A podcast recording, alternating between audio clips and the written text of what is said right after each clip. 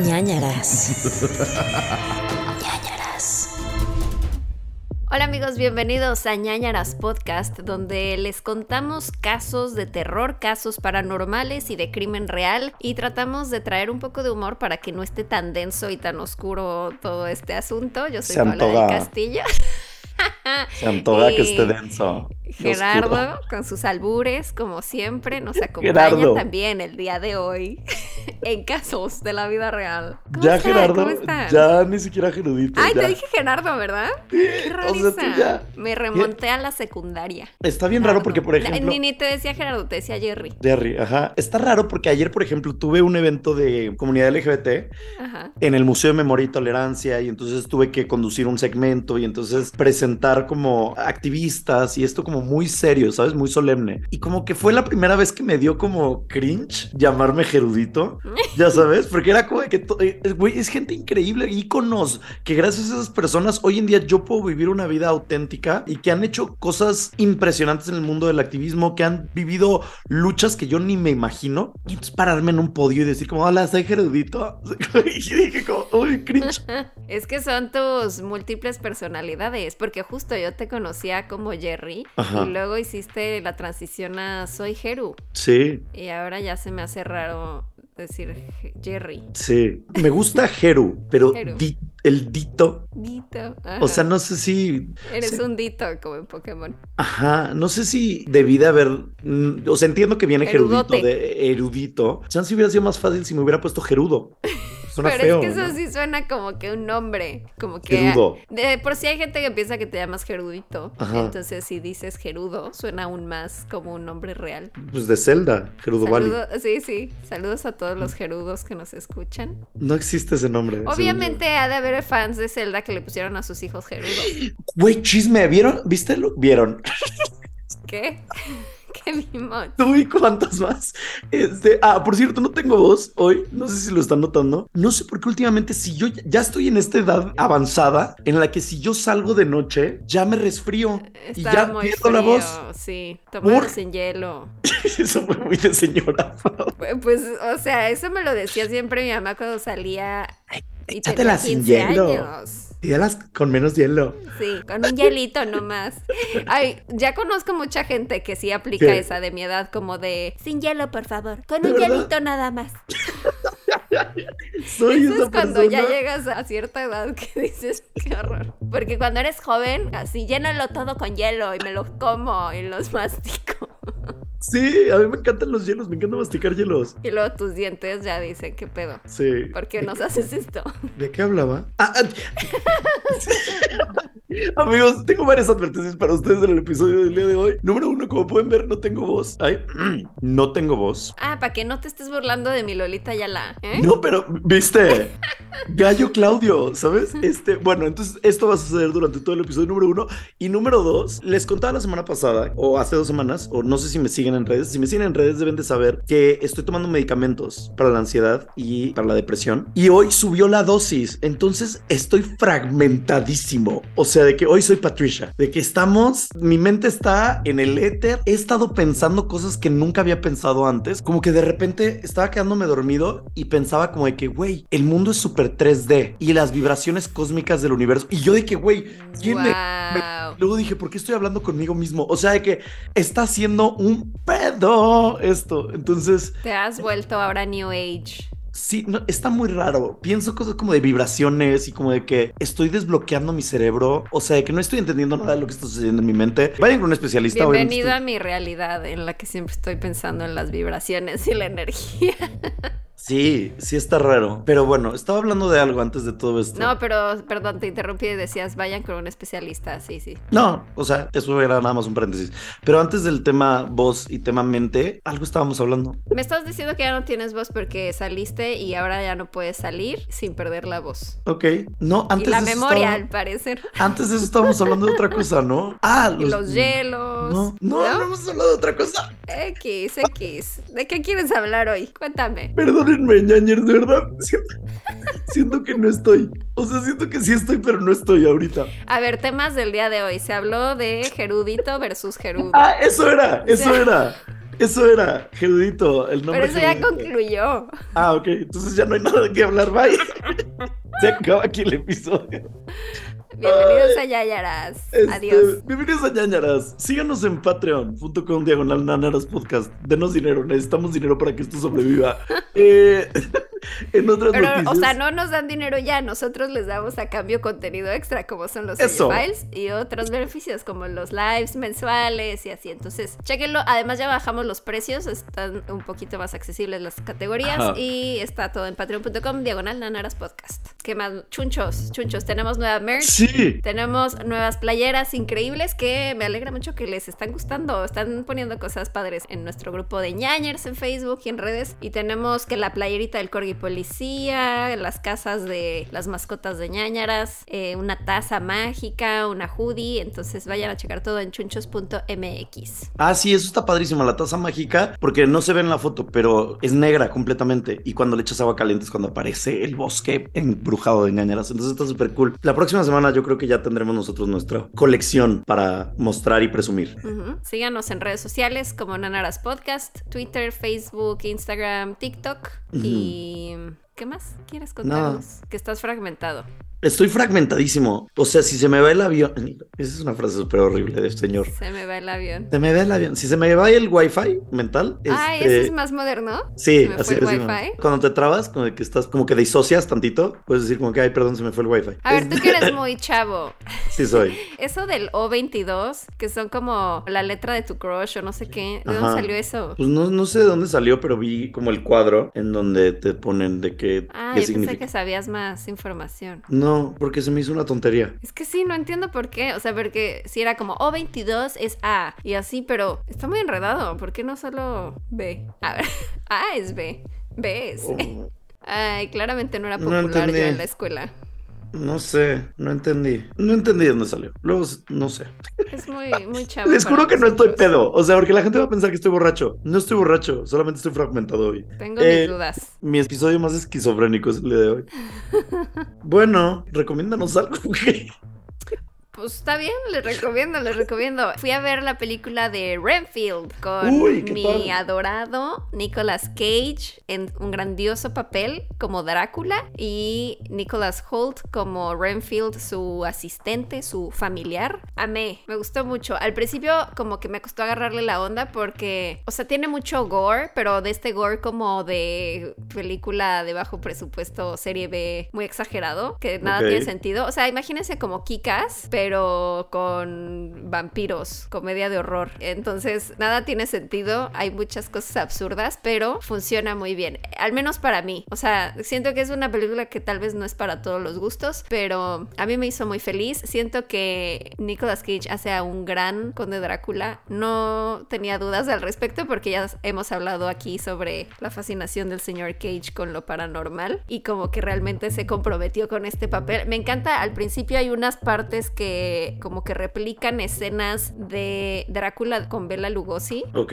Entonces son como las mismas tomas de Bela Lugosi, pero ahora con Nicolas Cage. Y ¡Qué es una chido! cosa hermosa. Pero al mismo tiempo da miedo. O sea, te lo juro que me dio mucho miedo el Drácula de Nicolas Cage. Y de hecho, hasta quédense hasta el final para ver los créditos. Los créditos dan mucho miedo. Tienen esta vibra como de película setentera, como Grindhouse, así como, como película dark, como muy de explotación. Pero es- está, está muy buena. Me gustó bastante. Y además, el Drácula de, de Nicolas Cage tiene dientes como de piraña. Entonces se me hizo como un dato, o sea, como un detalle cool porque ya tenemos como al típico Drácula de siempre con los colmillos que conocemos. Sí le salen esos colmillos también, pero el resto del tiempo sus dientes son como de pirañita. Entonces como que es muy incómodo, es, es como feo, es grotesco y además sí logra darte miedo. Y sale Aquafina también, muy chistosa, sale Ben Schwartz también increíble. Ay, sale una señora, no me acuerdo cómo se llama, tiene un nombre raro, pero es como la mamá del personaje de Ben Schwartz y es una señora así como de la mafia y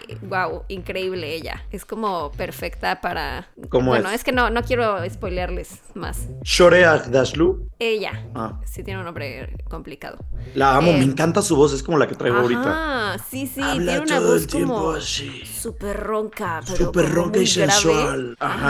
Ajá. y entonces cuando salía hasta me daba miedo porque intimidaba mucho, o sea, impone La mucho la señora, entonces me encantó también ella en su papel. En general la pasé muy bien, muy divertido. Ay, qué chido. Yo fíjate que no le tenía tanta fe y ahora que me dices hay- esto ya la quiero ver. Es que te digo, es como para, no es para todos. O sea, sí vayan pensando, voy a ver mucho descuartizamiento sin sentido y cosas muy absurdas. Es para reír. Pero si vas pensando eso, es como, ok, tiene, tiene detalles muy chistosos. Ok, bueno, Renfield está en cines, en su cine más cercano en estos momentos. Aunque si estás escuchando este episodio, pues no en el estreno, chance ya está en una plataforma de streaming. Búscalo, infórmate. No te vamos a hacer la tarea nosotros todo el tiempo. Sí. ¿Qué pedo?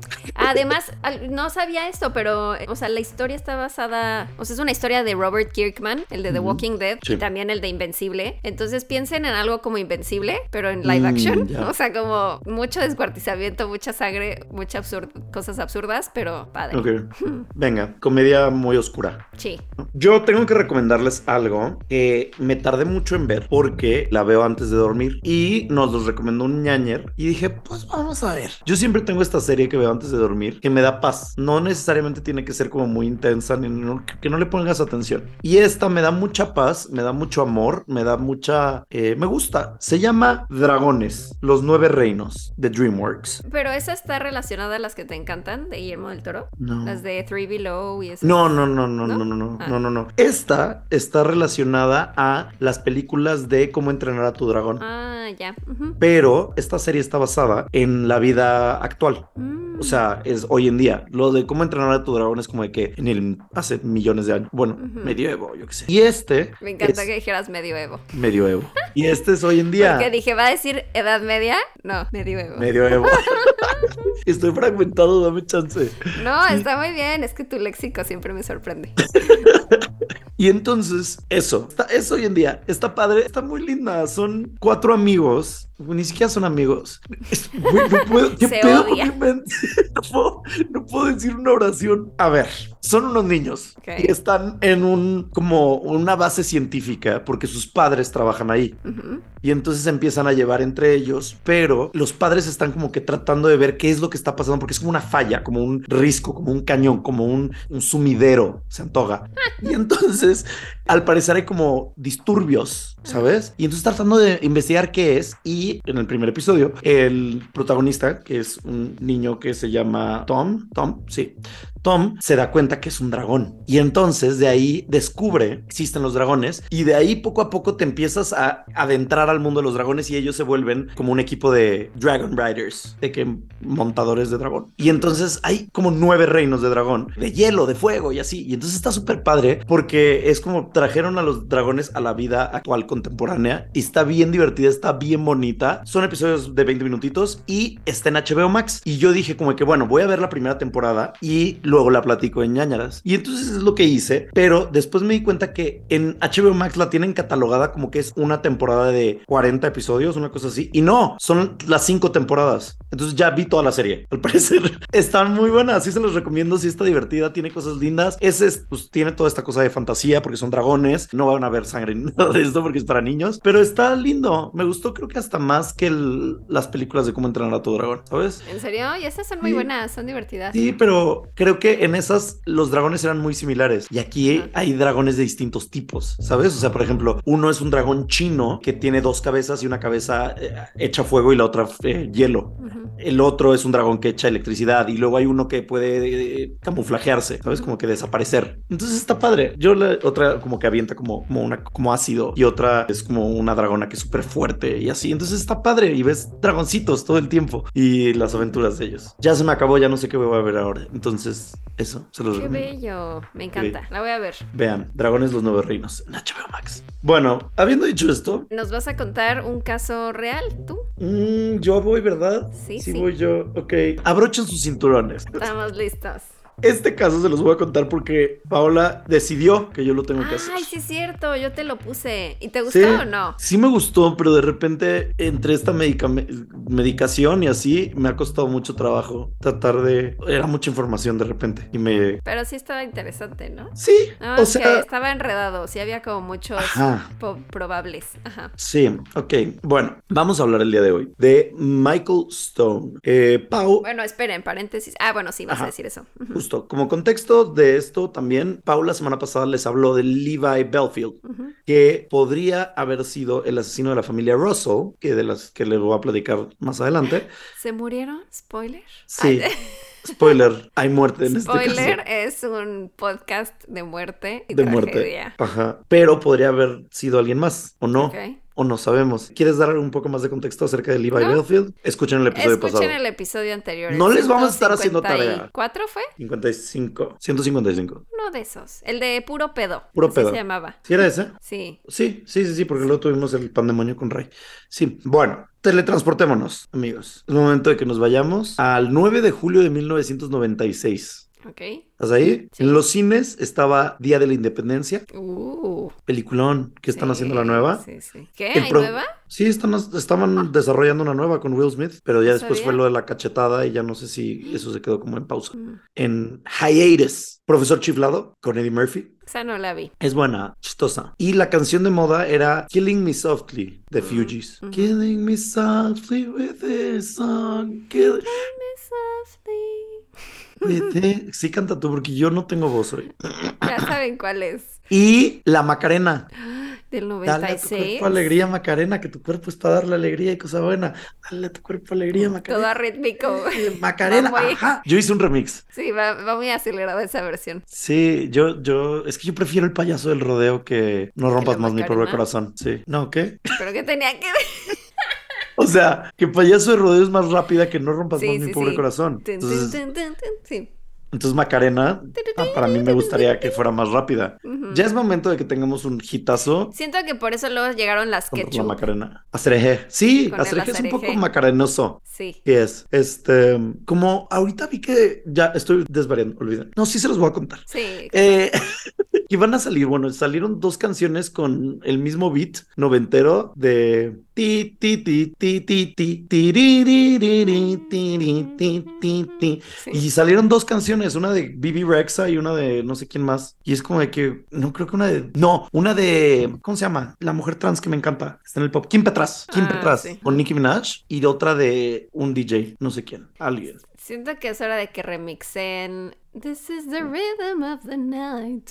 ¿No? The night. Sí, la, acab- sí la remixaron hace poco, ¿no? ¿Sí? Según yo, sí. O Pump Up the Jam. Pero, Pump Up the Jam. Pump it up. a night sample. Sí, la acaban de remixear en Ritmo de Black Eyed Peas. Pero ¿de ¿hace cuánto es eso? Hace Tres años, en 2019. Ay, no la escuché. La voy a escuchar. Cuatro años. Sí, sí. Ritmo. Tum, tum, tum, tum. Sí, sí. Bueno, X, este no es un podcast de música. Vamos a lo que nos truje. Echen un shot cada vez que me desvaríe en este podcast. Terminen fundidos. El día 9 de julio de 1996, Kent, Inglaterra, vivía Lynn Russell. Lynn Russell, de 45 años, tenía dos hijas, Megan, de 6 años, y Josie, de 9 años. Además, también tenía una perrita, se llamaba Lucy. Mm. Se murieron todas. Ay, gracias. No es cierto, no se murieron todas. Pero sí mataron a Lucy. Te Ay, no. Sí, está, o sea, no está padre, pero, o sea, el punto es que el 9 de julio, les voy a contar como chisme esto, porque es mucha información. El 9 de julio, Lynn tienen una, una gala de natación, un evento de natación. No sé cuál de las niñas estaba en natación, y entonces fueron a eso, como que una competencia, yo qué sé, y de regreso iban caminando hacia el coche cuando tan, tan, tan las ataca un maniático. Ay, mm. Me ahogué con mi propia salida. Bueno, entonces, antes de darles detalles del crimen, vamos a hablar del supuesto asesino. Ajá. Supuesto. Vamos a hablar de Michael Stone, Michael Piedra. Él en realidad, Miguelito Piedra, podemos decir, Miguelón. Porque no era Miguelito, era Miguelón. Miguelón Piedra. Nació Michael John Goodman en Kent en el año 1960. Era uno de cinco hermanos y ay, sí tiene una infancia bien horriblísima porque su papá era el señor Goodman, ¿no? Porque biológicamente, bueno, no biológicamente, en el acta de nacimiento pusieron que, ay, el señor Goodman y entonces él es Michael Goodman. Pero no se sabe si realmente fue su papá porque su mamá era como cascos ligeros, ya sabes. Y entonces había otro hombre en la vida de la mamá que Michael decía, no, es que él es mi padre y él lo considero mi padre. Y él era el señor Stone. Bueno, ni el señor Stone ni el señor Goodman querían a Michael. Era como de que, güey, ninguno de los dos queremos ser tu papá. De que deja de intentarlo. Mejor cámbiate el nombre a Michael sin papá, ¿sabes? Como Eh, espera, paréntesis, ¿viste que puede que sean hermanos Matthew McConaughey y Woody- Woody Harrelson? mm, ¿Qué pedo con eso? Y ya habíamos hablado aquí de que el papá de Woody Harrelson fue un asesino a sueldo. Sí. Así que Y voy a investigar más- más... al respecto. A lo mejor puede ser un caso. Sí, de puede ser un, un episodio. Porque además Matthew McConaughey sí está medio locuaz. Los dos, ¿no? Sí, solo que uno con marihuana y el otro con alcohol, ¿no? ¿Quién con marihuana? Matthew. ¿Matthew? Sí. No sabía que era El más, de que siempre fumador dicen de que lechuga del dicen diablo. que le encanta estar en su casa tocando bongos desnudo y fumando marihuana. Yo Como que, güey, ¿quién eres Donkey Quisiera Kong? ver esa escena. O sea, que, güey, Alright, alright, alright. sí. Qué delicia era Matthew McConaughey, ¿no? Cuando, ¿cómo perder a un hombre Sigue 10 siendo días? cool, o sea, es como, tiene Pero no es una onda. delicia. Dije delicia. Bueno, o sea, nunca se Ya me sé. hizo así el más guapo, la verdad. Uy, no, en cómo perder a un hombre en 10 días decía como que, güey, ¿cómo introducirme un hombre en 10 minutos? Y en Magic Mike también se veía bien. Sí, O sea, ya más maduro. Sí, más hombre. Y esta vibra vaquera es como, uy, ya sabes Y que me que encantan los vaqueros a mí. Su voz, tiene una voz muy, Sí. muy padre. Ay, no la puedo hacer. este, bueno, Alright. continuemos. Ya, Ay, ¿no? De hecho, él es la voz de una de estas apps como de meditación o de que te Uf. relajan para dormir. Ajá. Porque vi, vi una entrevista en The Graham Norton Show que estaba Michael Bublé y que decía que diario escucha a Matthew McConaughey para dormir. Y yo, ¡ah! lo quiero bajar. Como en- ah, siempre se me olvida. en Calm. Creo que yo sí lo he escuchado. Ah, creo que sí, en Calm. Sí, sí lo he escuchado. Páguenos, Calm. Ah, Calm. Ah, Calm. Bueno, echen su shot porque desvariamos. Sí. Sigamos con. Y yo no estoy en medicamento, así que debería de retomar Pero tú, las tú riendas, pero yo Tú fluyo. fluyes, tú fluyes conmigo y eso, por eso Yo soy empática, entonces. tantos episodios. Pues llevamos 156 porque tú fluyes. Este, ¿qué? Ah, sí, nadie lo quería. X. O sea, no X, pobrecito, pero X. Sigamos. Ah, también sufrió violencia doméstica, abandono por parte de sus padres. Llegó a ver, o sea, imagínate esto, el chavitito y de repente una de las otras parejas, porque te- te- la mamá al parecer tenía varias parejas. Y este, una de las parejas de la mamá, en algún punto, ataca a un hombre, a otro hombre, con un cuchillo de carnicero. De los cuadrados esos, ya sabes. Sí. Y él lo vio. Ajá. Güey, ¿quién- también lo que me pone a pensar, ¿quién tiene eso? Sí, no, ¿no? sé si es porque eran los 60. Yo nunca he ido a casa de alguien y es como de, que, ay, mi cuchillo de carnicero. No, güey. En casa de mis papás sí hay uno, ¿Sí? pero nunca lo han usado, ¿Para qué? que yo sepa. Ah, ¿verdad? Chance fue como regalo de boda, solo así. ¿Qué, qué, qué- qué vas a hacer Sí, con es eso? algo muy como antiguo, como cincuentero. O sea, es como para hacer tacos, ¿sabes? Sí. Como de que tra, tra, tra y tener Sí, como una sí, tabla de sí. madera. Pero es como de que, güey, nadie lo usa. Bueno, porque además antes, en los 60 y 70 y así, la gente sí tenía que cocinar full, ¿sabes? Sí. O sea, no es como de que llegaba y de que, ay, me das una mi- milanesa de pollo aplanada sin hueso. Era como de que, güey, te dan un pinche pollo y tú tienes que hacerlo, ¿sabes? Respeto a todos sus padres y abuelos, de verdad, mucho respeto. Shot, por eso. ¿Qué? No voy a terminar nunca este caso. O sea, de verdad, gente, yo no sé si mejor hacerlo en dos partes, se los cuento otro día, no estoy logrando. Vas bien, vas bien. Sigue Ok, ok. intentando. Voy a tratar de apegarme al, al texto. Ok, yo ya no voy a Eh, interrumpir. La violencia fue tanta que fue puesto en un orfanato. No, en un, un orfanato no. ¿Cómo se llama? Casa hogar. Ajá. En una casa hogar. ¿No es lo mismo? No. Ok, no sé. X. El punto es que lo ponen en otro lado y sufre abuso por parte de los encargados también ahí. O sea que también lo, le pegan y lo golpean con un martillo, lo cual genera como un trauma en él. Obviamente porque te están golpeando con un martillo, pero eh, como que le queda una fijación con el tema del martillo, ¿no? Más adelante, esto es algo que veremos más adelante. Eh, Michael tenía muchos impulsos agresivos, cambios de ánimo y a partir de los nueve años comienza a utilizar drogas duras y a cometer crímenes. Nueve años, Paola. Nueve. Droga dura. Droga dura. Ya con la droga dura desde esa temprana Droga edad. dura. A los nueve años ni te has desarrollado, ni te han bajado los huevos a los nueve años. Y este Y ya. Ahí con su crack. Sí, fumando en foco. ¿Qué es poco? Foco, fumas foco. ¿Qué es eso? ¿Cristal? ¿Metanfetamina? ¿Foco? ¿No es eso? No sé, yo no sé nada del foco.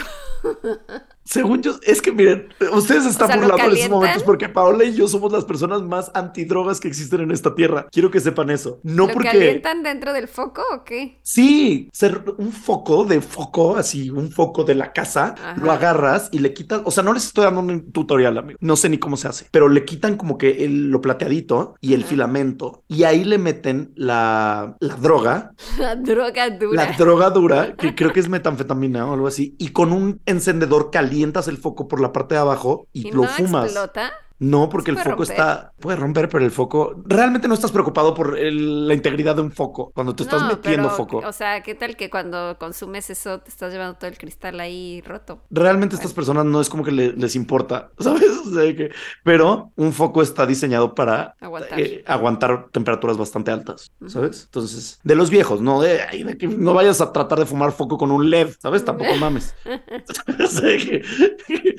No sé, según yo es metanfetamina, cristal, sí, no sé, no me gustan las drogas, amigos, no consuman drogas, de verdad. No, di no a las drogas. ¿No? ¿Cómo era?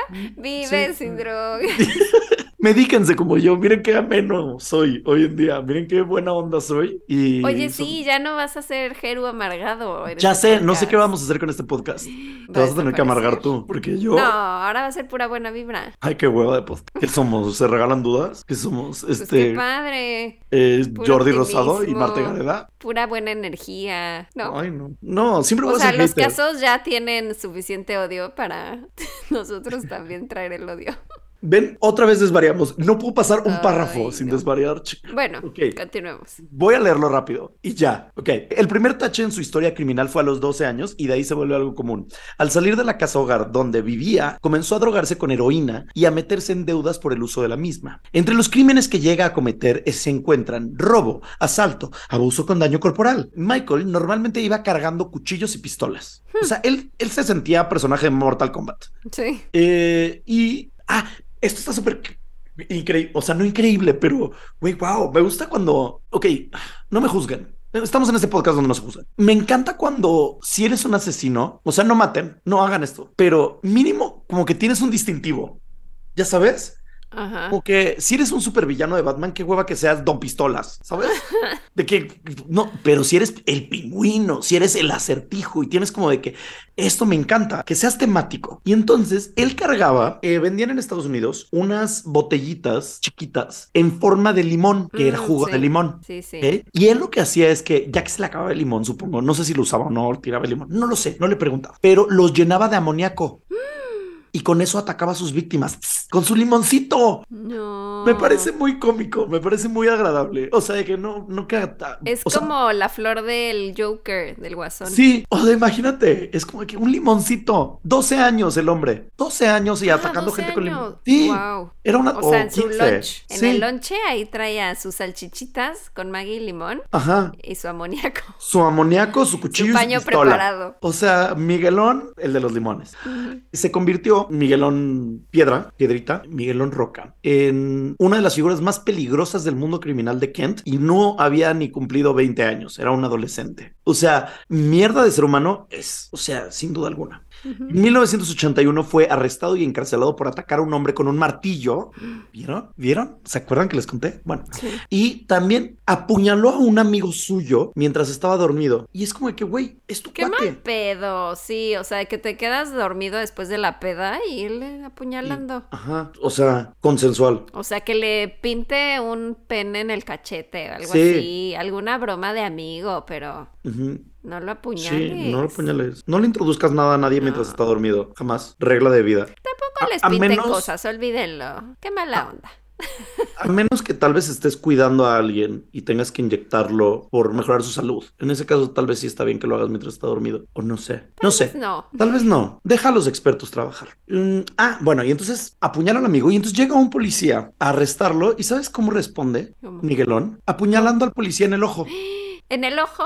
¡El ojo! Guácala. John Wick, de que Ajá. son, ¿sabes? Sí. Y entonces eh, ya como que lo arrestan, lo meten a la cárcel y así. Y el juez dice, güey, Michael es extremadamente violento. en el Güey, futuro- Michael es extremadamente güey, violento. Michael, no ma. O sea, Te pasaste. rey, rey. Michael, violento. Violento mi... Mi Mike. Mi Mike. Ahora sí te pasaste. Perdónenme, ven otra de mis personalidades fragmentadas. Mm. El punto es que dice el juez que es violento y dijo, en el futuro va a matar a alguien este güey, prediciendo, premonizando. Premonizando el juez. Ajá. Y el licenciado Chicharrón de que, oink, no lo sé, yo no lo sé, yo no lo creo. Yo creo que sí. Pero, o sea, el, el juez no solo precomoniza, tiene la opción, tiene la como la habilidad de poderlo meter a la cárcel y que no lo sentenciaron. O sea, ¿Qué? sí, pero no lo puedes meter a la cárcel en unas... Ah, yo creo que va a matar a alguien, mételo a la cárcel una vida. Pues sí, pero No. le apuñaló el ojo al poli. Por eso, pues sí lo metió a la cárcel suficiente tiempo, pero No con respecto a sus tiempo. crímenes. Ajá.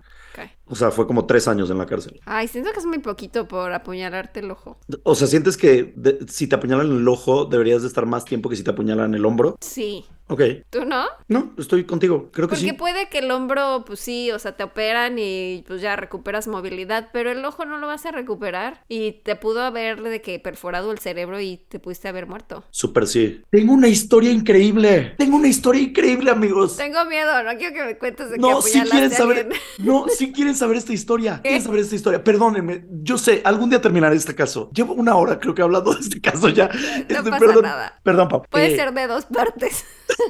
Es que tengo una, co- un caso- una cosa increíble que vino a mi memoria ahorita. El otro día platiqué con alguien, estoy hablando hace un par de meses, platiqué con alguien que me contó, estuve en una pelea que era como muy, me dijo, yo no soy una persona muy, eres un hombre grande, ¿ok? Alto, este, no corpulento, pero alto, como, como gringo quarterbackense. Eh, y me dijo, yo no me meto en peleas, pero si me pegan, respondo. Y entonces, en una noche estaba en un antro, en un club nocturno, y le pegaron a su hermano. Y entonces me dijo, vi rojo, o sea, de que enloquecí. Y entonces que empezó a pegarle a un hombre, a otro, al hombre que estaba pegándole a su hermano. Y entonces se le va al suelo y que entonces le empieza a golpear la cara y en una de esas su dedo índice se Ah. mete en la cuenca del ojo Guácala. y le sacó el ojo. No, no, no, Sí. no, no. Le sacó el ojo, me dijo. No. Sentí como así que le salió el ojo. Y yo, ¿qué? ¿Me estás diciendo que le sacaste el ojo a alguien? Y me dijo, sí. Les dije que era una gran historia. ¿Y se pudo volver a meter el ojo? Ay, Creo que sí, sí, sí, sí, sí, sí. eh, Que ¿se- fue se- con... ¿Te pueden volver a meter el Sí, ojo? sí, sí, sí, sí, sí, sí, sí. Ay, ¿qué? O sea, no, es que me estoy imaginando el ojo colgando Ajá, y que colgando. llegas al doctor y te lo vuelven a insertar y me está No, lo que me, esto. me dijo, güey, la neta me sentí tan culpable porque no es como que le quería sacar el ojo, No ¿sabes? mames, sí. Y me dijo que fue a un oftalmólogo y le dijo como que, oye, en el supuesto caso que esto sucediese con alguien, ¿qué pasaría? Y que el oftalmólogo le dijo, probablemente le sacaste el ojo, porque es fácil de que se salga un ojo, aunque no Ah. lo creamos. Y me dijo, inmediatamente cuando tú sacas ese ojo, él me dijo, eh, que le dijo, ¿qué, qué, qué, qué pasó? Y dijo, él se agarró el ojo y se fue, pero sentí cómo salió el ojo y dijo, normalmente el cuerpo instintivamente lo que hace es como de que tapar el ojo y regresa el ojo al lugar y cierras el ojo y como que se vuelve a acomodar el ojo. Entonces le dijo de que no, no, lo, no lo cegaste, probablemente el güey está bien. Y luego investigó y que creo que el güey está, o sea, que ve, ve. No sé si hubo como problemas a largo plazo, pero, güey, conocí a alguien que sacó un ojo. Estoy pensando, ¿te acuerdas esos programas de como que hacían cosas raras de esa señora que sacaba los ojos muchísimo? Sí, sí, sí, sí, sí. Ajá, estoy pensando algo así, o sea, puede, o sea, como que a los literal los puede casi sacar y volver a meter. Es que sí es fácil. Es como los pugs. ¿Sí sabes que los pugs se les caen los ojos? Ay, cállate, no. Los pugs tienen los ojos tan salidos que una de las cosas más comunes que les sucede, además de diabetes porque están muy gorditos, es que si chocan contra una pared de frente, es muy probable que se les salga el ojo. No, Los quiero mucho. no. Sí, no. me caen muy bien los pugs por eso, porque pierden los ojos y roncan. Son como yo. Ay, bueno, pero no, el otro día vi un video que la, no sé si era como salamandra o cuija, una de estos así como Ajá. reptilcitos. O sea, cambian toda la piel, incluyendo los ojos. Entonces, como que era un video de un veterinario y como que le quitaba el ojito. Y era nada más como una capa vieja de ojo. Y de ahí salía un nuevo ojito. Ahí como. Como, como prepucio, como de que saliendo así. de que- Sí. Ay, Oh. no. Mucho, mucha plática de ojos en este Es que, episodio. güey, conocí a una persona que sacó un ojo, ¿no? Está padrísimo. No, está espantoso. ¿No se llamaba Steve de Montana? No, no era Steve de Montana, pero sí era gringo. O sea, Ajá. pero ¿lo conoces o solo lo conociste esa No, noche? eh, o sea, lo conocí esa noche, pero lo conozco. O sea, es el novio de mi prima. Ah, ok, ok. Ajá. O sea, sí lo conoces, digamos, si es una persona cercana, no es un random Sí. del antro. No, no, no, no. No, sí, es una persona cercana. Bueno, continuemos con el caso. Para todos los que están interesados, la neta fue una gran historia. Valió Sí, la sí pena fue. de. Wow. Eh, bueno, X. Luego Michael roba, ¿no? Michael va, roba a un par de lugares. Este, él es un hombre criminal, le gusta la vida difícil. En cuanto a sus parejas, Michael tenía una. ¡Uy! viene un chisme. Ah, es más adelante el chisme. Michael tenía una novia que se llamaba Rachel y Rachel una vez tuvo que ir a la policía porque Michael la golpeó tan brutalmente que tenía los ojos morados, la boca hinchada, moretones en todo el cuerpo y las muñecas tenía como que rojo de que la había atado. Entonces, mm, mala persona. Y al final, Rachel retiró los cargos porque dijo de que, ay, no, bueno, no pasa nada. Y, güey, te zarandearon, mana. No, amiga, no. Amiga, date cuenta. Y dice ella que cuando sucedían estos episodios, Michael no se acordaba de lo que había hecho. En- literal, borraba cassette.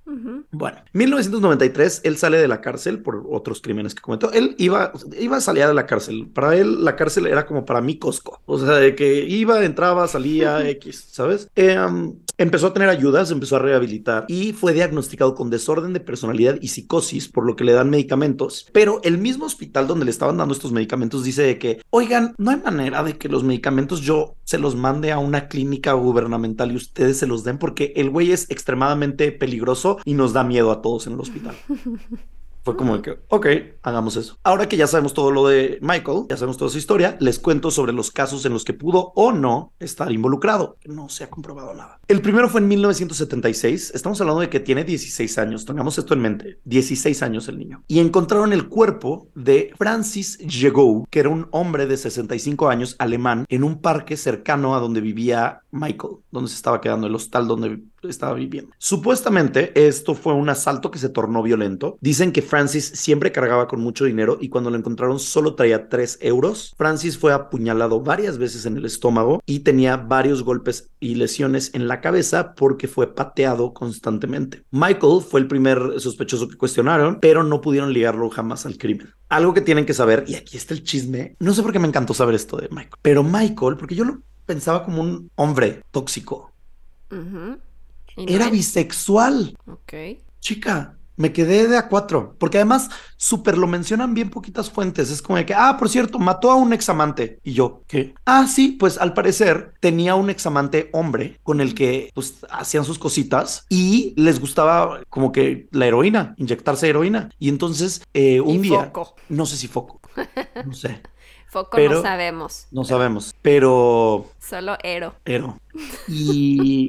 Ah, pues entonces Michael un día le inyectó demasiada heroína y se murió de una sobredosis. El examante. Que puede no haber sido un accidente. Puede no haber sido un accidente. No sabemos. Pero no sé, me cambió un poco la perspectiva de Michael. Dije, ay, es bisexual. O sea, ¿me estás diciendo que te cayó mejor por ser parte de la comunidad? sí, olvidaste sí, 100%. Todos 100%. sus crímenes y solo dijiste, ah, bueno, mira, no es un tóxico O sea, no es tan FIFA. malo. Ay, no puede ser. Está bueno, Se podría cancela esto. Podría ser, podría ser un hetero horrible. Es horrible, no importa su orientación sexual. Es una muy mala persona No es cierto, es broma. que apuñala ojos. Sí, bueno, pero también usa- apuñala a hombres. ¿Y eso qué? Y, y le gusta pegar con martillos. Es una mala persona. Sí, sí, es una mala persona, ya está. No, nada más me pareció como un dato que no, no, no vi venir, ¿sabes? Y ya. Mm, Te agarró mucha- desprevenido. Sí. En curva. Ajá, sí. Pero bueno, vámonos al asesinato que nos trajo el día de hoy, a este podcast. Eh, Lynn Russell. Lynn Russell. Lynn Russell. Ya casi, ya se fue. Ya se fue. Lynn Russell iba con sus dos hijas después del evento de natación cuando un hombre salta de un coche, o sea, sale de un coche, no salta, sería como payaso de que, ¡Hola! ¡Ah! Sale de un coche y se les pone enfrente ajá, y les dice, denme dinero. Y es como de que, a ver, Lynn le dice, no tengo dinero. Y las niñas, pues, tienen nueve y seis años, no tienen dinero, no saben el concepto del dinero probablemente todavía. Pero seguro tenían su domingo. ¿Cuánto te mi- daban a ti de domingo? ¿Te daban domingo? No, mi domingo era ver a mi papá. Ay, a mí no me daban domingo, pero cuando me llegaban a dar, me acuerdo que me daban cinco pesos. Oh, oh, chica, pero eso era una Eso millonada. era mucho antes. Hoy en día no es nada. Antes era como de que, ¿cuánto te cuestan unas papas, una bolsa de sabritas? 2.50. Ujú. 2.50. Hoy cuestan como 80 pesos. ¿De qué me estás hablando, malditos? Sí, te alcanzaba para tus papitas, para una ricaleta. ¿sí? El queso. La ¿Podemos hablar del yo aquí. queso? Estoy Unas cansado de comprar queso. Estoy a punto de comprar una vaca y hacer el queso yo mismo. Pues podrías hacer queso de leche de almendras y cosas No. así en tu casa. No, la neta no. Pero, pero es que cuesta muchísimo el queso. O sea, puedo pagar como una renta en la Ciudad de México con lo que pago de queso. Todo es muy caro. Bueno, el punto es que les dice no tengo dinero. Y entonces Lynn le dice, a ver, no tengo dinero, pero puedo ir a la casa a conseguir. En mi casa tengo dinero y te doy dinero porque el güey las estaba como amenazando con un martillo, O sea, ellas estaban en el parque así pasando la, la, caminando la, la, hacia su coche, saliendo del... Y sale el señor saltando del coche para pedir dinero. Ajá, Miguelito Piedra. Bueno, supuestamente. Un Ajá. hombre no identificado. Un hombre no identificado. Y entonces le dice, puedo ir a mi casa y les, te consigo dinero. Tengo dinero en la casa, te puedo dar dinero de ahí. Y él dice, no. Y entonces las empieza a golpear, a martillar, como si fueran No, clavos. Como si él estuviera en Home Depot y fuera una lesbiana tratando de armar un mueble, las empieza a martillar. Sí. Y entonces Lynn voltea con su niña de nueve años llamada Josie y le dice, Josie, corre a la casa y encuentra ayuda. Mientras están martillando a su mamá, ¿sabes? No, ajá. Y entonces Josie empieza a correr y el hombre martillo la persigue y la agarra. No. Y entonces le pone una toalla en la cabeza, venían de la natación, entonces tenían una toalla, le pone una toalla en la cabeza para, ce- para cegarla Ajá. y eh, la amarra a un árbol y la empieza a golpear con el martillo. Ay. La piñateó, casi No, casi, o sea, de que, no. ajá, y dejó de responder Josie. Eh, para este entonces, la más pequeña ya había muerto, Megan, Mm. y Lynn también falleció a causa de ser martillada en la cabeza. No. ¿Y el perrito? Ah, también mató al perrito. Ay, no. O sea, perdón, perdón por emocionarme por eso. También mató a la perrita, a Lucy. Gracias. Solemne, fui solemne. Pero hay una luz, hay una luz porque Josie, de nueve años, atada a un árbol, sobrevivió. Rebelde y no Sí. maquillada porque es muy chiquita, muy tal vez pequeña. no se maquilla. pero- Rebeldita, ¿Rebeldita? rebeldita, sí. Ay. Un año después del ataque, la policía arrestó a Michael Stone por estos crímenes. Un psiquiatra habló con la policía y, y dijo, yo creo que es él porque lo he estado tratando. Y tres personas que trabajan en la clínica gubernamental donde recibía sus medicamentos y así, dijeron que estaban casi seguros que había sido Michael porque cinco días antes de los asesinatos, Michael había estado extremadamente agresivo, había amenazado a varias personas de asesinarlas. De hecho, le había dicho a una persona de que te voy a asesinar y a toda tu familia, no me importa, de hecho quiero matar niños. Miguel, cálmate. Y... Ah, eh, pero a ti te cae muy bien que porque le gustan no me cae bien. los hombres y también No me ca- le gusta el foco. A ver, me parece muy lindo que tenga una que sea abierto en su sexualidad. O sea, sí, eso que bueno, pero no Ajá. se mezcla con el hecho de que es un psicópata. No por eso, pero que tenga una cuestión redimible no significa que lo ame. Nada más dije que eso está padre de él, ¿sabes? Ok. Matar un perro no te hace mataperros. Y además no sabemos qué tan abierto. A lo mejor y ese fue su único novio y lo mató por su homofobia interna. Pues no hay mucha información, podría ser. Pero podría ser que no. Podría ser que era nada más, no era una cuestión para él, la sexualidad. y ya. Pero no, el odio es una, un sentimiento muy fuerte. No odias. No, no tengo sentimientos por él. Bien, bien, eso me gusta. Ah, además de que Michael siempre amenazaba a gente con martillos. O sea, era como su cosa. Entonces, eh, Michael le había dicho al, psico- al psiquiatra, ay, es que tengo la fantasía de asesinar niños y torturar personas y después correr por el bosque. Wow. Mm, Es que además, si alguien te dice algo así, ¿por qué no lo denuncian? ¿Por qué no van y dicen, oye, esta persona sé que tiene antecedentes medio raros y anda diciendo esto, échenle ojo, ¿no? Ay, Literal. sí, pero- Échenle ojo. Échenle ojo. Y el policía, ¿yo qué? Yo, ¿qué pedo, güey? Dejen de balanzarme. El tuerto McJoe. Ay, no. Pobre tuerto McJo. Pero puede conseguir al, al corgi policía. Él puede ser su lazarillo. Corgi Policía ayuda al tuerto McJo. Ah, y también dijo, yo quiero ser famoso por mis crímenes. No, pues wow. Qué Eh, grandes objetivos eh, tienes en la vida. Y al día siguiente de los asesinatos, Michael fue a, una a un hospital psiquiátrico y dijo, quiero que me internen, por favor. Pero nunca dijo por qué. Entonces, ajá, sí hay como muchas cuestiones que dicen, güey, fue él. ¿Y te acuerdas que justo de cuando yo hablé de Levi, el- la- en el caso Ajá. pasado, también él, él se intentó suicidar y él dijo como de, es que no saben lo que hice y lo internaron y luego ya se salió. Sí, sí, es que son... Ah, otra cosa, Levi Belfield y Michael Stone son extremadamente parecidos. Físicamente son muy similares. Entonces. Como Matthew y Woody. Ajá. La diferencia es que uno tiene como pelito más como paradito y el otro como que no tiene pelo. Bueno, la hermana de Michael, una de las hermanas de Michael, que se llama Barbara, dijo que ella toda la vida le ha tenido miedo. De hecho, dijo que ya la había amenazado alguna vez con matarla y a sus hijos y agarró un martillo un día y golpeó todo el coche de Barbara porque se había enojado. Sin embargo, Barbara dijo, yo no creo que él asesinó a las Russell. Yo ¿Por no creo que haya sido. Porque dice, no, he platicado con él y creo que no. Ahora, yo sí creo que él mató al alemán en el 76. Dijo, porque de hecho, eh, alrededor de esa época me acuerdo que un día llegó conmigo y me dio un cuchillo que traía una funda y me dijo, por favor, esconde esto y que nadie sepa. Ay, no manches. Y la niña tenía 14 años y era su hermano mayor y fue como que, ah, Ah, claro, y pues que lo enterró en un en el patio y ya, pero pues nunca se le juzgó por el 76 porque no había evidencia suficiente. El tema es que Michael no tenía coartada para el día del asesinato, dijo que no se acordaba de dónde había estado y acuérdate que Rachel, su novia dijo, su exnovia dijo, se le olvida cada vez que tiene estos episodios de ira. Podría ser que sí. Dijo, güey, la neta tomé un buen de drogas hace un año y pues no me acuerdo qué estaba haciendo exactamente ese día y entonces, eh, pues no sé. Dijo que no conocía el pueblo donde había sucedido esto, que es el pueblo de Chilenden, por eso se le llaman los asesinatos de Chilenden y eh, sus propios amigos dijeron, güey, topa perfecto la zona, de que de O sea, chiquitos sí íbamos todo el tiempo. Estoy muy fresa, estoy extremadamente mi rey. La topas, ¿no? Topa, o sí, topas, conoces. Topar es muy fresa, ¿no? Topar es fresa, siento que es más como, fresa, ¿no? es más como hipsterzón, ¿no? Sí, también. Como que, güey, topas esta banda, es súper underground. Ni te Topas topa- a Ay, estás hablando como... Ya sé quién estás hablando. Akram. Sí, Sí, un amigo en común. Sí, sí. sí. Dijiste eso y dije, ay, ya sé Y- quién es. Ajá. Y también el otro día me dijo de que, güey, estás bien topo, güey, es súper, eres súper topo. Y yo de que, Ah. güey, nadie dice topo desde el 2010, güey, cállate. Eres Ay, un topa. Güey, ¿qué topo? Ay, no. Dice eso, güey. ¿qué ¿Quién dijo eso? ¿En qué época? en- Nunca como en la vida. los 2000 y en los 2010 así se le decía como de que a la gente que es muy teta, Ay, qué ¿sabes? topo. Ay, güey, súper topo. Y es que, güey, cállate, güey. El topo es un animal. Me Ya. acuerdo que una vez conocí a una chica muy fresa. Y seguro muchos escuchan esto y dicen, no mames, ¿ustedes no son fresas? Seguro. Sí, so- Sí o sea, somos fresas, pero más fresa. ajá, aún. tenemos orígenes fresas, pero salimos de ahí, amigos. Sí, y mejoramos cada día. Ajá. Tratamos de no ser. Ser tan menos fresas. white chickens. Sí.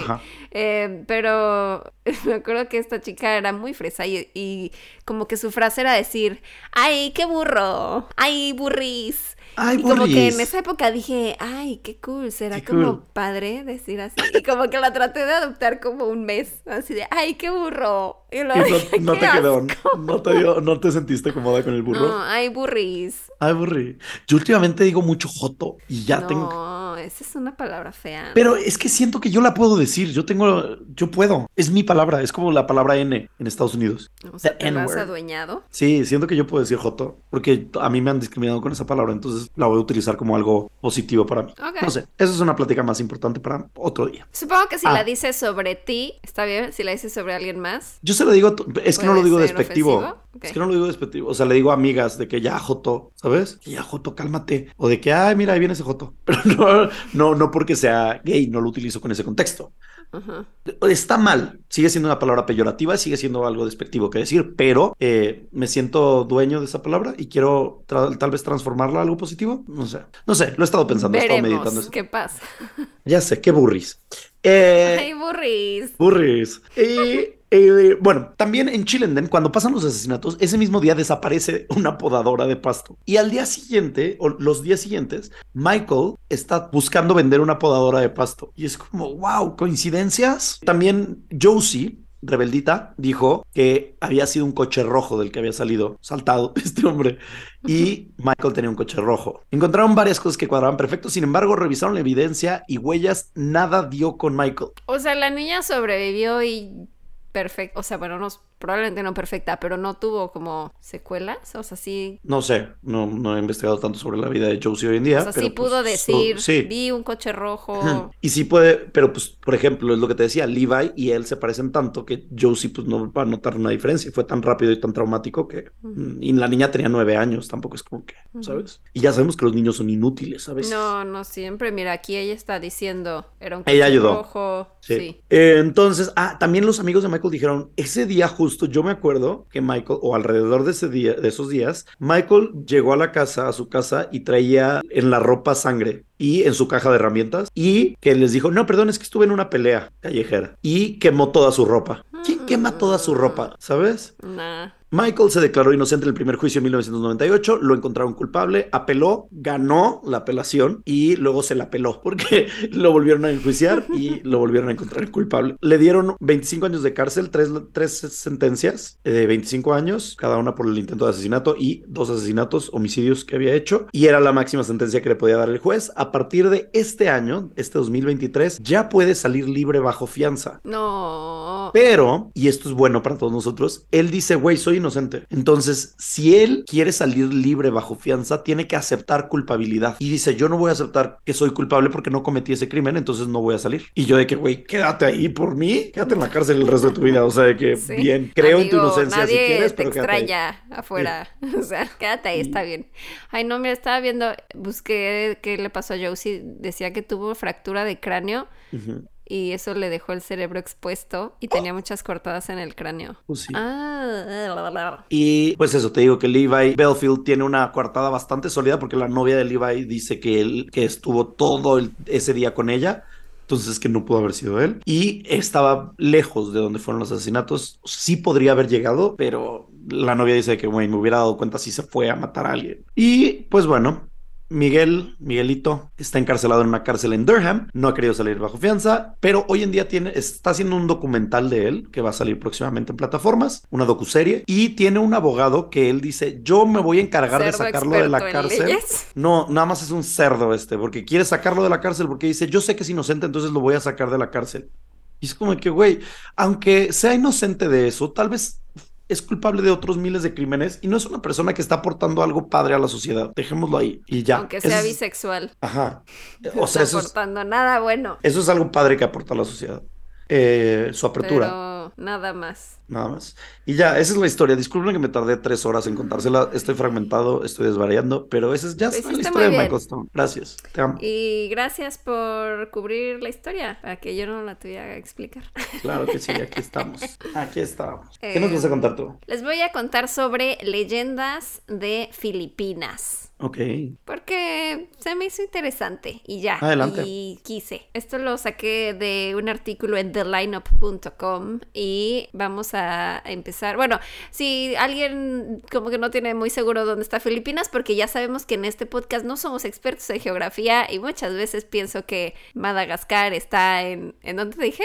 Abajo de India. En India. Ajá, por India. Filipinas se encuentra en el sureste asiático, es un archipiélago que está rodeado de China, Taiwán, Malasia e Indonesia y fueron invadidos en varias ocasiones por los españoles, por los japoneses y por los estadounidenses. En las zonas rurales, que las llaman provincias, hay mucha cultura, muchas tradiciones y obviamente también hay muchas creencias espirituales y muchas supersticiones. Y al igual que en México estas historias las pasan de generación en generación, se las cuentan los abuelos o los adultos a, a los niños para como darles enseñanzas y como de no te salgas después de tal hora porque va a venir X mm, ser que les voy a contar ahorita. Empezando por Capre, que son unos demonios gigantescos que viven en los árboles, miden entre 2 a 3 metros de altura, son musculosos, de piel oscura y fuman puros habanos. Suena una descripción bastante Sí. sensual, la verdad. Está sensual. Está corpulento. Ay, sí, chichón. Mm. Justo me imaginé como un tritón. Sí. Usan un taparrabos con un cinturón. Sí, ajá. Se les puede encontrar en los árboles de mango y banyan. Además huelen a mango. Uf, la Uh, huele a fantasía. mango, sí. Les juegan bromas a los que pasan por ahí y les Mm. gusta confundirlos y desorientarlos entre los árboles. Y algunos dicen escuchar risas o ver humo y grandes ojos enojados desde la copa de los árboles. Siento que es, es para ti, o sea, Sí, porque sí. además es bromista. Es como Donkey Kong. Ajá. Donkey es sensual, ¿no crees? Ay, es que ahorita que vi Super Mario Bros. sí vi las chichis de Donkey y dije, uh, dije, Sí. ¿quién fuera su plátano para que me pelara? Sí, sí. Sí, la verdad, Donkey, Donkey es guapo. Donkey Ay, estaba Bien furros, ya. Sí, estoy siendo súper furro últimamente. Bueno, Mm. también otro que hay es, bueno, son los Kumakatok. Ok. Es una leyenda también conocida como la leyenda de los tres que tocan y que se trata de un trío de encapuchados que representan un mal augurio. Tocan tres veces a tu puerta a mitad de la noche para avisar que se va a morir un miembro de tu familia y son una joven y hermosa mujer que va acompañada de dos hombres ancianos. Siento que son como los sugars de la dama. ¿No? Está medio rara su combinación. Es que es una mujer muy hermosa y dos ancianos. O sea, ¿por? Ajá, no los entiendo. ancianos que. No entiendo. Pero bueno, si, o sea, si estás dormido, escuchas que tocan tres veces, como, ah, no mames, se va a morir alguien. Pero si vas y abres la puerta, desaparecen. Uh, entonces, No hay forma de escaparlo, simplemente te vienen a avisar, te vas a morir. o alguien se va a morir de tu Sí, familia. es como Samara, seven days. Y ya, va listo. Ok, Ah, está bien. Luego están, estos me encantan porque se llama duende, pero no es con U, es con W, es duende. Duende. Duende. Duende. Suena, suena cool. Duende. ¿no? Duende. Los duende tienen raíces hispanas, esta leyenda, y pues se trata literalmente de duendes juguetones que viven en las casas de las personas y ya sea que les traen buena o mala suerte dependiendo de cómo los tratan. Se dice que viven en el campo, debajo de la tierra o en la copa de los árboles, salen a mediodía y en las tardes y a esas horas es cuando los padres les advierten a sus hijos que no salgan porque pues, los pueden Ajá, los pueden atrapar los duendes. Y algunos suelen decir, o sea, si ya estás en la calle y si te topas un duende, o si sabes que vas a pasar por una zona que es como de pura naturaleza, ¿qué? Dijiste topas. ¿Vieron? ¿Vieron? Y se burló de mí hace 10 minutos. ¡Ay, qué topo! ¿Y te topas un duende? Si te ¿Viste? topas al duende, ¿no? Y te burlaste de mí. Y entonces tapas al duende. Ay, no, qué horror. Bueno, y, y además creo que no puse te topas en mi guion, ya. nada más que lo quise decir coloquialmente y yo, claro, te lo topas. ¿Ves? ¿Ves? Ahí está, gracias. Bueno, te encuentras a un duende. Y entonces, eh, si estás en una zona de como pura naturaleza y vas a pasar por ahí, lo que deberías de hacer, de hacer es eh, pedir permiso para pasar. Entonces tienes que decir tabi tabi po. que es- Habitabipo. Tabi tabi po significa disculpen o puedo pasar. Entonces, aprendiendo ya. filipino. Sí, dices tabi tabi po ya. Supongo que puedes pasar sin que te lleven los duendes. Duendes. Otra leyenda es el Nuno, que es un goblin chiquititito que vive en la cima de un hormiguero. Qué bonito. Sí nos gusta. Sí. Se le representa como un hombre viejo con una larga barba y es muy enojón y se molesta con cualquiera que vaya pasando por ahí y lo moleste o que invada su hogar. Y los padres le dicen a sus hijos que si están pasando cerca de un hormiguero bajen la voz y les advierten que pues si van a pasar tienen que decir tabi tabi po. Goals. Metas de vida, convertirme en ese. ¿Por qué? Ay, güey, está padrísimo. Estás chiquito ahí con tu barba, eres sabio, eres viejo. La gente se calla para cuando, cuando va a pasar por tu casa. Está, Tabi tabi po. está lindo. Sí quiero ser. Sí, sí. Los niños malos y traviesos, revoltosos y rebeldes, que quieren destruir los hormigueros o peor aún, que les orinan encima, pueden ser maldecidos por el nuno. Y entonces el nuno les escupe y los niños empiezan a experimentar dolores de estómago, orina negra, pies hinchados y otros dolores. Me encanta el Nuno. Amamos a Nuno. Es, Nuno es padre. sí. Nuno Becker, me encanta. Además me encanta que, que viva en un hormiguero. Sí. Porque es como del tamaño de una hormiguita, pero es el rey cute, del hormiguero. está- Amamos a Nuno. Además, wow la cantidad, o sea, wow la fuerza para escupirle a un niño. O sea, si estás todo chiquitito y tienes que escupir un gargajazo hasta, o sea, que tiene mu- mucho pulmón el Nuno. Sí. O sea, seguro te cae así de que una gotitita, Sí. pero ya te Ya maldijo. con eso ya me has negro. Sí. es como cuando comes betabel, pero en versión negro. Me encanta y me encanta eso, la verdad. Me encanta ir a hacer pipí y ¿Y que, que se arrojó? Que sea rojo, que A salga mí me da cosa, O sea, siempre siento feo. cuando sé que es por eso, ¿sabes? Cuando es como una infección Pero así. es que a pues, veces no, se te no olvida, o sea, si te comiste una ensalada y tenía pedacito de betabel y no lo pensaste de, ah, estoy comiendo betabel y de pronto es como, oh, ¿qué pedo? O, el espa- o espárragos y que huele horrible. Oh, y el espárrago, sí, El espogo. el, el espárrago. Espárrago. El espárrago huele asqueroso. A veces me pasa que si vas así como a un baño público y comiste espárrago, Ajá. pienso, ¿será que huele así como que han de decir, uh, ¿quién comió espárrago? ¿Quién es espárrago? Sí. Uh, ¿quién es la del espárrago? Y yo así. Imagínate que eres Godín y vas al baño y de que, güey, de repente tu jefe entra al baño después de que fuiste a hacer pipí y comiste espárrago. Imagínate qué pena, Sí. qué ansiedad Uh, de y que así, prohibido comer espárrago en la oficina. espárrago. Eso sí, me acuerdo que eso me daba muchísimo pánico siempre cuando yo era Godín, de que ir a cagar y así, Apestar el baño. apestar el baño y que digan como que, ay, ay, ahí va, ahí va Gerardo, es el que apestó el baño el otro día, ay, tapó el baño otra vez. Es que sí, no, es que te- qué terror tapar el baño. Yo de o hecho... sea, no me ha pasado porque me da pánico, entonces no lo hago.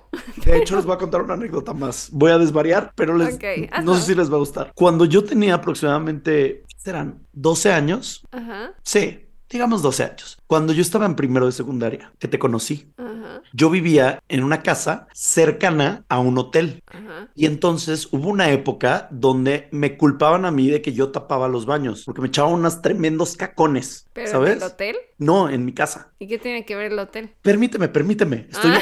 armando mi arco narrativo. ¿Me permites el contexto? Tu desarrollo de personaje. Ok, mi desarrollo de personaje. Y entonces llegó un punto donde yo me enojaba mucho porque yo decía, yo no tapé el baño, güey. Yo no voy a destapar un baño que yo no cagué, ¿sabes? Ay, de ¿te que- obligaban a destaparlo? Sí, porque decían de que "Ah, ya lo volviste a tapar, vas, destápalo. Y entonces yo lo tenía que ¿Quién destapar. y era el como de que, culpable? no sé, no sé quién era el culpable, pero yo no era. Yo sé que yo no era. Y entonces dije, conmigo no van a poder, porque yo soy más inteligente que nadie en esta tierra. Y entonces yo cada vez que quería cagar, me iba al hotel y cagaba en el hotel. Y entonces llegó un día donde dijeron, ¿volviste a tapar el baño? Y le dije, yo llevo dos semanas yendo a cagar a un hotel. ¿Y los del hotel qué decían? Era- Otras es una- llegó este niño a... Es un hotel ¿Al muy... baño? No, es un hotel muy grande. O sea, de estos hoteles grandes. El- o sea, era el Camino Real.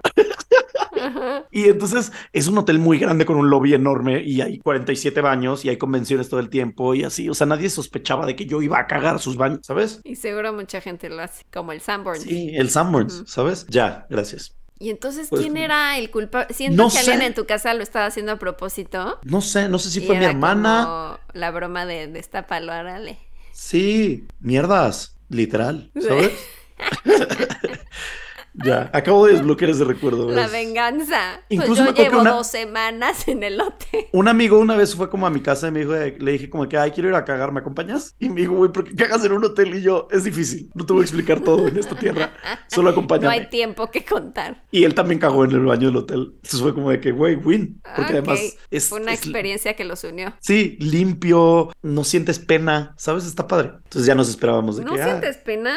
Pero pues ¿y si no. tapas? pues no sientes pena. Hay gente que le pagan por eso, ¿sabes? O sea, Pero, ¿y si está una fila y gente quiere entrar nunca y había gente. de repente le toca entrar a tu baño y está ahí tapado con no, porque hay muchos baños en un hotel, muchos. Ay, no, me, sí me En da este- pena. Y nunca tapé el baño del hotel, porque nunca, porque no era yo. Bueno, ya, continuemos. Bueno, también les voy a contar de los aswangs. Y de los Mananangal.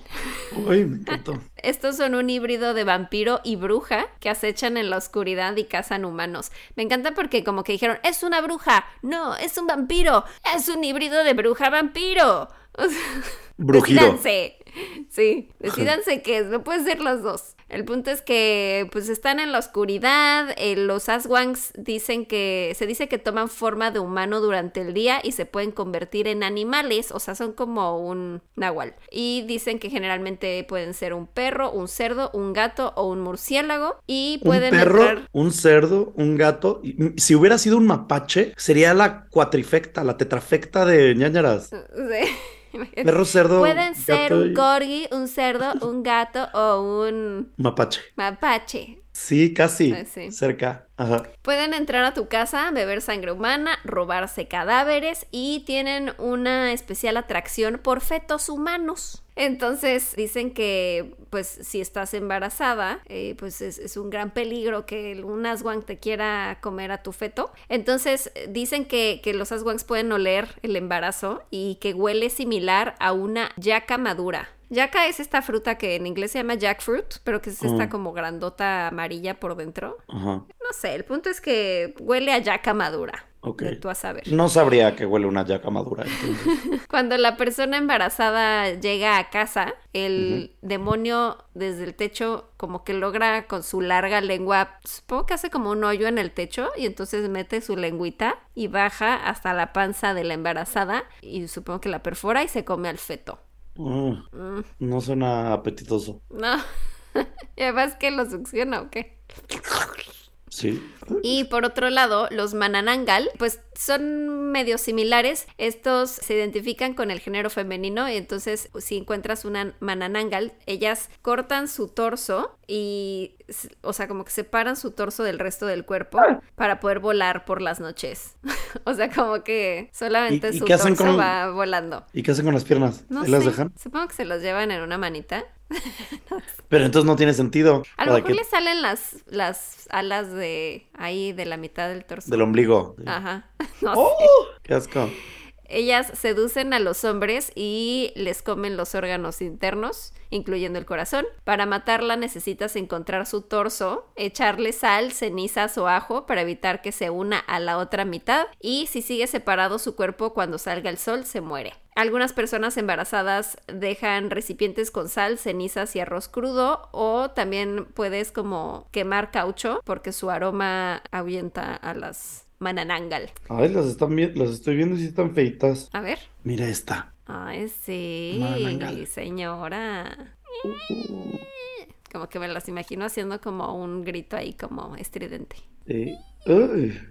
Mananangal. Mananangal. Y por último les tengo la Dama de Blanco, que esta pues es como muy similar a lo que hemos visto en muchas otras culturas. Llorona verso. Tipo, ajá, Llorona Verso, es una fantasma, es la leyenda más famosa, se le suele aparecer a personas que van manejando en la noche en caminos desolados y ven en el retrovisor a una mujer, pero luego desaparece. La versión más famosa en Filipinas es la de la Dama de Blanco de Balete Drive. Se dice que hace muchos años una joven mujer murió en un accidente de auto mientras manejaba por Balete Drive en camino, eh, pe- perdón, este es un camino con mucho viento que está rodeado de árboles banyan. El responsable de su muerte nunca apareció, así que dicen que ella sigue vagando por ahí sin descanso y algunos reportan haber visto a una mujer pidiendo aventón y los que le ofrecen llevarla, cuando voltean a verla, eh, se encuentran con una mujer ensangrentada llena de moretones y otros simplemente dicen que desaparece. Y pues esas son las leyendas más famosas de Filipinas. Ok, me gusta. Qué bonita. Si están viendo YouTube, ahí están las Una mananangal. mananangals. Mm, La mananangal fue mi favorita, creo. Bueno, y, Y el el, nuno. y el sensual. Bueno, todos. Es que el nuno está El padre. el nu- porque A ver, búscate una foto del capre. Ya lo había buscado, claro que ya lo había buscado. Se ve como Tarzán. ¿Sí? Y se ve Y que el tiene un, nuno. se ve que tiene un pitote. Ah. Es Eso. como un mitad gorila, mitad Tarzán. ¡Ay, sí! De repente se antoja. Pero Está luego, es- sensual, la verdad, está sensual. luego sí sale como ogro. Y como ogro no me gusta. Pues ahí parece como un oso, ¿no? Sí, como sea, ¿tú eras Team Jacob o Team Edward? Ya hemos platicado de esto. Ay. Tú eras Team Edward, no según sé, yo, ¿no? es que yo era Edward, pero sí me crujía la pepita por Jacob, la verdad. Es que, güey, Jacob, qué cosa. Taylor Lautner, qué pedo lo que era, la sensualidad Sí, que era. sí, sí. O sea, wow. Pero bueno. Eh, Ay, no, y además, esto sí ¿Qué? está de cringe, cringe total. Gringue. Pero en esa época, en cuando salieron los libros, claro que los leí y justo estaba saliendo con alguien, pero me gustaba alguien más. Y Ajá. entonces el, el que el segundo que me gustaba, como que yo le decía, pues que estoy saliendo con este, pero es que sí me gustas. Pero y entonces yo le citaba partes de Crepúsculo en donde le decía, es que esto es lo que siento. Y él así como de, no, pero yo te voy a esperar, ya sabes, así, él era Jacob. Sí, medio Y me acabo de vomitar un poquito en mi boca O sea, y yo, me lo tragué. yo conté que cago en un hotel y me dio más cringe tu historia. Pero en el momento lo sentía muy, muy intenso, güey. Muy intenso. Recitabas pasajes de tu No de se lo recitaba, simplemente decía, no mames, esta Vela me entiende, está pasando por lo mismo que yo. ¡Oh! Este amor imposible, pero esa atracción que siento, prohibida. Ah. y entonces le decía al güey, es que por favor lee esta página. Y le mandaba así como la fotito. Y yo, Ajá. es que, o sea, eso es perfectamente lo que siento. Ay, no, Paula, please. Qué horror. Guácala, Guácatelas, guácatelas. Bueno. Bueno. van a hacer serie. Sí, vi. Sí, sí, sí la voy a ver. Ay, para que se lo dediques a alguien más. Mira este episodio, Pero- mira esta escena. Qué asco. Es que, o sea, a mí Crepúsculo me gustaba mucho al principio. Ya luego cuando tiene un bebé y así, ya ahí me perdió. El Es bebé como- ese horrible. Ay, no. Ni siquiera vi las últimas películas. Ya fue como, ay, no. Yo creo que nunca, yo creo que sí, no sé. La primera me gusta mucho. La primera y la segunda era como mi fantasía. Creo que nunca Teenager. terminé de verlas tampoco. Sí, no. Sí, no era tan, o sea, lo padre era cuando era teenager y se introducía en este mundo, pero ya, ajá, ya por el tercer libro era como de que, güey, ya chole, nos da igual, los Volturi, ¿sabes? Bueno, hora de despedirnos. ¿Ibas a decir algo o no? No, di- dije hora de despedirnos y Yo luego casi, estoy- Ah, yo quería buscar al Nuno, ¿no? Te quería enseñar al Nuno porque Ah, está, sí. está bonito también. Es un viejito cascarrabias. sí quiero ser, es como un toad, Un honguito ahí. es un honguito, sí quiero ser él. Sí, me late. Bueno, pues los amamos mucho, amixes, ñañers. Disculpen Sí. este episodio tan fragmentado. Muy eh, divertido. son los medicamentos. La pasamos bien. Menos Vela, que tiene que editar esto. Perdón, Vela. Un perdón, Vela. ñañaras, no consuman foco. ñañaras. Uy, el capre. ¡Ay, capre! Las amamos. Adiós. Bye. ñañaras.